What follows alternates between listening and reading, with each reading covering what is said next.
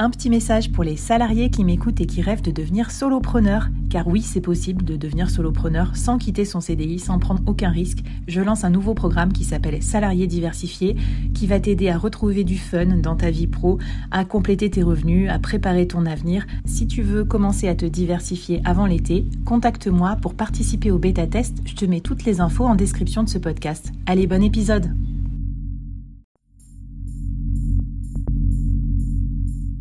Quoi ressemblerait ton business si tu pouvais être épaulé par les meilleurs experts? Avoir un board de rêve disponible 24 heures sur 24 pour t'aider, répondre à tes questions? Je suis Flavie Prévost et ce board, je l'ai créé pour toi dans ce podcast. Tu es dirigeant, entrepreneur, freelance ou tu vas bientôt te lancer? Ne reste pas tout seul dans ton coin. Inspire-toi des conseils des meilleurs chaque jour par ici, à mon micro. Et si tu l'oses, on te mettra au défi parce que nous, ce qu'on aime bien, c'est te faire progresser vite et bien. Alors bienvenue à toi, bienvenue dans ton board et bon épisode.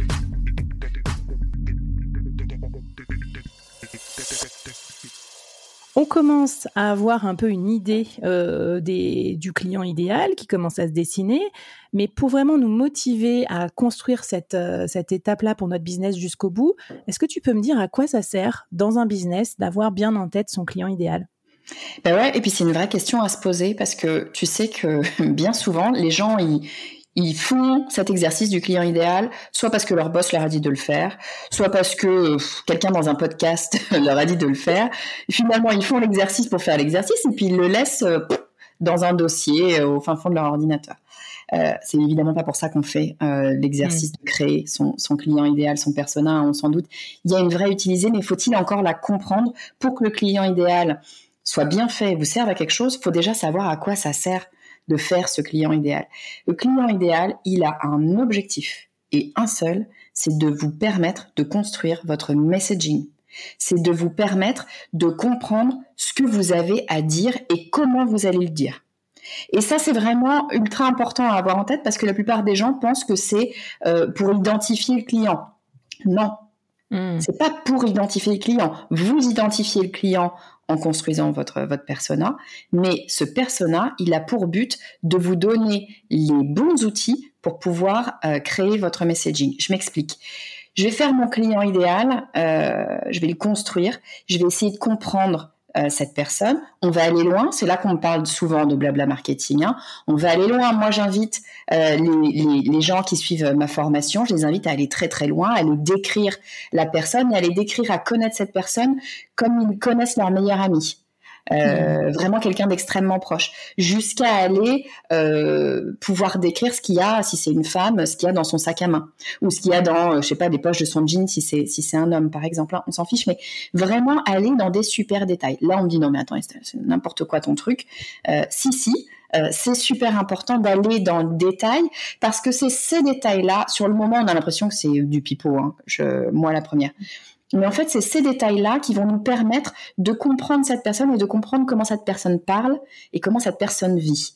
Et pourquoi est-ce que j'ai besoin... D'accord et je te fais une petite aparté parce que quand tu es podcasteur, par exemple, tu es obligé d'imaginer la vie privée des gens pour savoir à quel moment ils écoutent le podcast. Moi, quand je vous pose la question à quel moment vous écoutez le board, en fait, du coup, par exemple, il y a des gens qui m'ont dit, bah, tu vois, c'est nickel le board parce que quand je dépose ma fille à l'école ou mon fils et que je reviens, c'est pile le trajet pour écouter un épisode et tout ça. Et en effet, c'est pas le même job to be done, un épisode de trois heures de podcast que moi j'écouterais plutôt sur la route ou euh, un petit épisode du board. Donc, euh, je comprends cette, euh, cette plongée dans le quotidien et en fait, ça te donne des vrais inputs business. C'est exactement ça.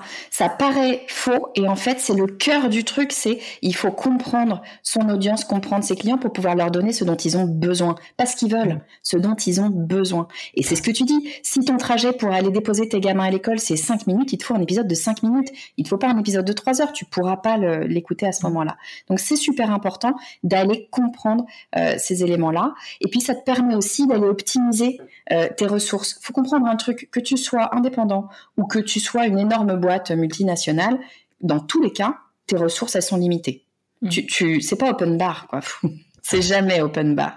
Donc, il faut que tu sois capable d'optimiser tes ressources.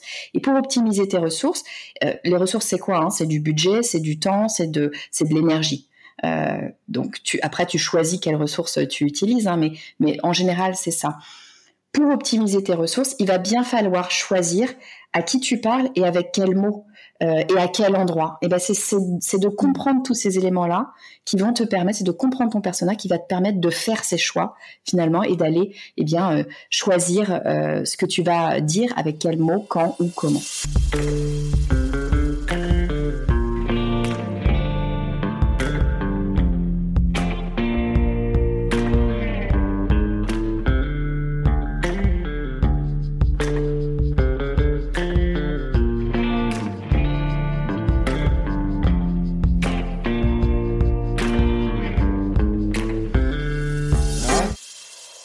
Et alors, une petite précision sur le messaging pour euh, ceux qui ne sont pas spécialistes en marketing. Souvent, quand on est freelance, par exemple, ou entrepreneur, on se dit, bon, bah, je parle de mon offre, je parle de mon business, de mes produits. Alors, on sait que c'est souvent une erreur parce que c'est pas forcément ça qui va, qui va donner envie d'acheter. Mais qu'est-ce que tu entends par messaging? Ça se trouve où euh, dans, dans la vie quotidienne de l'entrepreneur? Alors c'est une super bonne question. Le, le, alors je te donne ma définition. Il y a mille définitions, hein. mais ma définition du messaging, c'est le cœur de ce que tu as à dire. Un, c'est le cœur de ce que tu as à dire. Deux, c'est le cœur de ce que tu as à dire avec les mots que ton audience a envie ou besoin d'entendre. C'est vraiment un, tu vois, les deux qui doivent danser ensemble. C'est utiliser les bons mots parce que tu as des mots qui font mouche. Et les mots qui feront mouche chez toi, Flavie, sont pas les mêmes mots qui feront mouche chez moi, Estelle. Tu vois, on a des sensibilités différentes, on a des vies différentes, on a, voilà. Donc, il faut arriver à comprendre quels vont être les mots. Tu as des mots clés comme ça qui font tout, qui mm. font tiquer la personne, qui la font passer de l'autre côté. C'est d'identifier ces mots-là et ces mots-là de les recentrer sur véritablement le cœur de ce que tu as à dire. C'est quoi ton messaging? C'est si tu as euh, 10 secondes pour parler à Bill Gates et lui pitcher ta boîte, c'est ces mots-là que tu vas utiliser. C'est vraiment les essentiels. Non, mais très bien. Du coup, on peut voir ça dans le pitch, on peut avoir ça dans les posts LinkedIn, euh, dans sa description de profil sur Malte, euh, dans le nom de ses produits ou de ses e-books ou de ses conférences, puisque toi, tu organises souvent des masterclass aussi pour aider les solopreneurs. J'imagine que ça se voit aussi dans cet univers-là, ton messaging. Exactement. En fait, le messaging, il est important à travailler pour le comprendre. Ça ne veut pas dire que tu vas en permanence utiliser ces mots-là et n'utiliser que ces mots-là, parce que tu aurais un langage quand même assez limité. Hein. On n'a pas deux ans et demi. Et, même à deux ans et demi, mon fils a deux ans et demi, je peux t'assurer qu'il parle pas mal. Donc, bien sûr que tu vas utiliser plein, plein d'autres choses autour, mais tu vas à chaque fois revenir sur le cœur de ton message pour pouvoir après élargir les choses et ça te permettra d'être tout le temps cohérent et tout le temps vraiment focus sur, la même chose. Donc, ultra, ultra important de créer ce messaging. Eh ben, écoute, j'ai comme une petite idée de ce qu'on va devoir faire à l'issue de cet épisode, ma chère Estelle, mais je te pose quand même la question, c'est quoi le défi? Eh bien, le défi, c'est de vous poser la question de c'est quoi mon messaging? Si vous, êtes en train de construire votre boîte, c'est le bon moment. Allez-y, posez-vous, trouvez les mots qui sont importants. Posez-vous la question de, OK, là je suis dans l'ascenseur avec Bill Gates, j'ai littéralement 15 secondes pour lui parler de ce que je fais. Bill Gates, très intéressé, me dit, qu'est-ce que vous faites vous dans la vie? Qu'est-ce que je vais bien pouvoir lui dire? Et c'est pas essayer de vendre, hein. C'est essayer mm. de comprendre quels sont les mots qui vont le, qui vont l'intéresser. C'est attiser la curiosité, c'est des choses comme ça. Mm. Si vous avez déjà une boîte qui est bien euh, installée, normalement, vous avez déjà votre messaging. Je dis normalement. En général, on l'a eu à un moment donné, puis on sait plus trop. Donc c'est important de, se reposer. parce que ça peut changer en fonction. Euh, écoute, trop bien cet exercice. Et puis venez nous voir sur LinkedIn. Moi, ça me fait penser à un post que j'ai fait il y a pas longtemps sur les pitchs des gens sur LinkedIn. Tu sais, les deux petites phrases en dessous de son, son, son titre, quoi, en gros. Euh, donc voilà, hashtag le board. Et puis venez nous suivre sur LinkedIn. Je vous mets tous les liens aussi dans la newsletter. Et puis comme ça, on pourra euh, regarder aussi votre messaging et répondre à vos questions. Merci beaucoup Estelle et je te propose qu'on passe à la suite puisque euh, qui dit euh, euh, bah, voilà réfléchir à son messaging, tu vas nous dire aussi les erreurs à éviter dans la construction de son client idéal.